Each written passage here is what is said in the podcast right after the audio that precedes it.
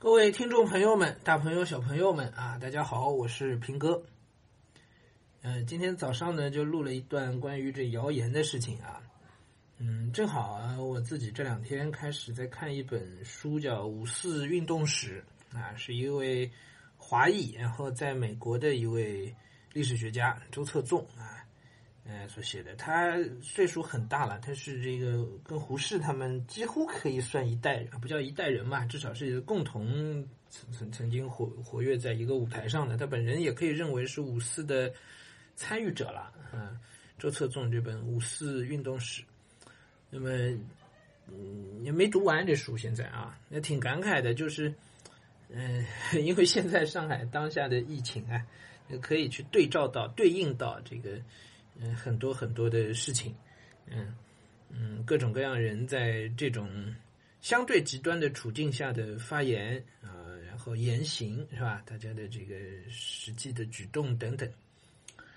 嗯，没读完呢，所以也不方便跟大家多说什么。但是我一边读呢，一边心里头还是挺感慨这个谣言的传播，嗯嗯，谣言的传播，嗯，以前我们在大学的时候。传播学的课上啊，我们还研究过这个事情，那谈不上多深入的研究啊，本科生嘛，是吧？那本身也是一些讨论，呃，但是说实话，我都没有留下太深的印象，因为那个时候对谣言这件事情，仅仅是一个很粗浅的一个一个认知，你都不相信。你觉得生活当中所谓的谣言，那不就是说什么喝莲花清瘟能够治新冠？我觉得就这样的事情就叫谣言了呗，是吧？所以都觉得这。这根本就不值一提的啊！就你但凡有点基本的科学素养，你都会知道这事儿完全是扯淡，是吧？你根本就不会去信他。所以，我我们自己没有觉得他怎么样。但是后来真的踏上社会以后，你会发现，嗯，可能放宽了面来讲的话，在中国，真正这个有足够的科学素养去识破大部分谣言的人，这只怕不是太多。只怕不是太多。我那时候就发现，我自己家里还确实有不少人都很容易就相信了各种各样的谣言，很容易会相信。哎，这个时候到后来，尤其我大学毕业以后，微信开始普遍使用啊，然后就看到各种谣言的散布，就更加的离谱啊，更加的 迅速啊。那谣言呢，往往都是叫捕风捉影。对的，就是刚刚有那么一点点苗头，他就会把这个事情呢说的非常的夸张啊，然后就足够吸引眼球，然后再加上后来互联网上呢有很多的这个商业力量，对它本身不带有太明显的恶意，嗯，但是呢为了符合他自己商业的利益，嗯，就会人为的就会制造出一些谣言，甚至是制造出一些恐慌啊，以此来牟利，嗯，一直到这里呢，我其实都没有觉得这谣言有多么的。恐怖，多么的可怕啊！因为，哎，无非也就是挣口吃的，是吧？一直到这次疫情期间啊，我确实看到了一些谣言，嗯，是有一种让人不寒而栗的感觉的。嗯，就也是第一次，就像我今天早上那段所说的啊，第一次感受到了，有可能真的是存在一些，嗯，我们从来不知道、从来不了解的力量。哎，然后试图要达成一些他们的目的，哎，这个让我觉得 真的很像活在电影里啊，你都不敢相信。但是现实当中遇到的、看到的这些谣言，又让又让人是不得不相信，原来他们真的存在，挺糟糕的。嗯，我们能做什么呢？嗯，说实话，我一直觉得在大型的灾难面前啊，如果你是当事人。嗯，如果你是当事人，就是你你本身就身处其中，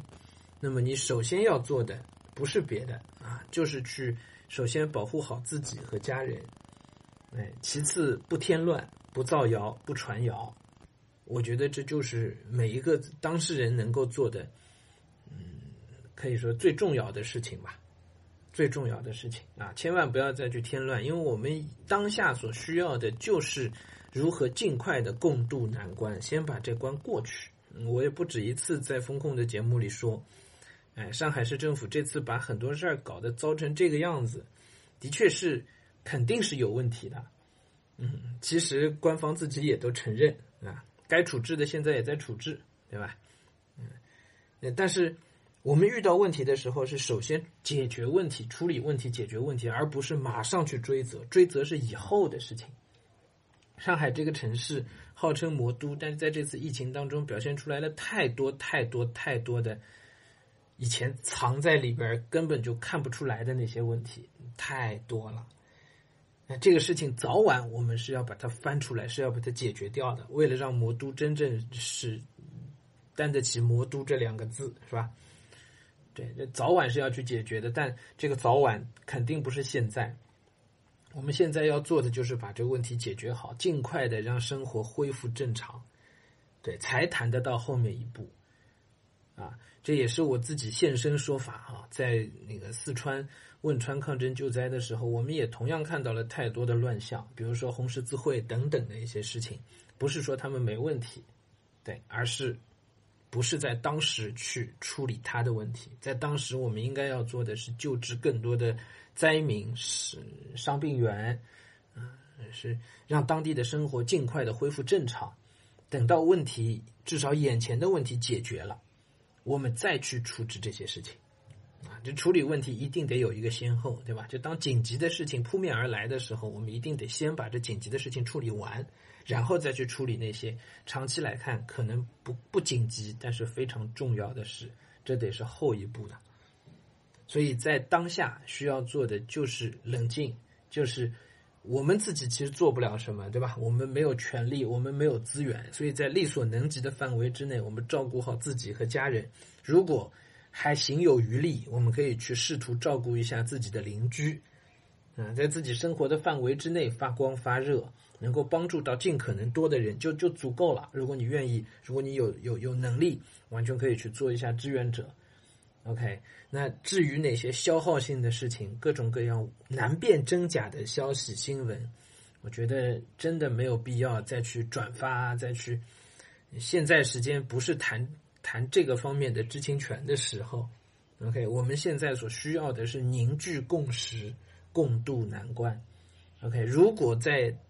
在当下这样的局面中都没有办法凝聚共识的话，那么那那就真的是让那些造谣者得逞。啊，实际上受苦的啊，倒霉的还是我们自己，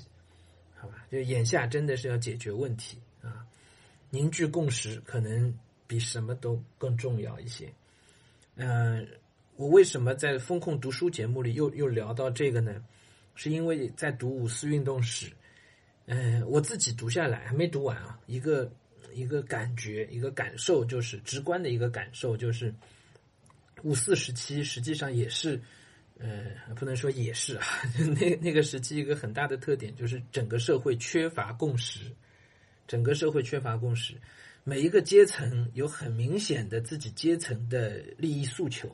啊，但是随着清政府的倒台，嗯，军阀势力的不断的割据，嗯，大家都在为了自己的利益，哎，去去处置各种眼前的问题，包括孙中山，包括这个。呃，康启超啊，那个康有为、梁启超啊，包括袁世凯军阀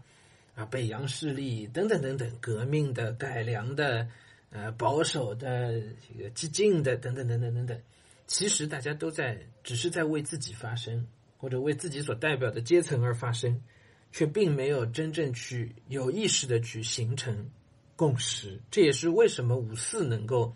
就五四的这些青年学生运动能够成为这样的一股大潮，为什么新文化运动在五四的研究当中就变得如此的重要？五四绝对不仅仅是一九一九年五月四号的一个一天的事件，五四是有前因后果的。那五四的前因就是新文化运动。为什么新文化运动在中国近代史上如此重要？就因为新文化运动实实际上他做的事情就是我们刚才讲的，他在凝聚共识，他把。嗯，被时代淘汰的知识分子和边缘知识分子啊，就罗志田老师在《全诠释转移》的书里边讲到的那些大学生啊，都都读书都认字啊，还读了不少书是吧？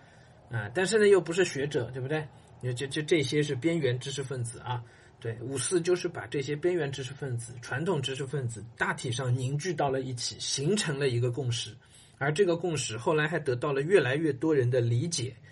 同情。和支持，那么逐渐的，也就是这这近代到现代转移的过程当中，其实就是这样的一份共识，慢慢的在起作用。它对下教化民众，对上其实也在影响政策，影响国家大事的发展。啊，五四所凝聚起来的这份共识，就是所谓的德先生和赛先生，啊，就是民主，就是科学。对，那么这就是五四对于。至少以我现在的理解来讲，我觉得这就是五四对于中国、对于中国现代近现代史的意义所在。啊，它极大程度的为各个阶层消弭了这个社会的裂缝，去凝聚起了大家的共识。啊，这才是一个真正能解决问题的方式，而不是去让我们社会的裂缝变得越来越大。啊，裂缝变得越来越大，我们每一个人在这里都不会有好果子吃的。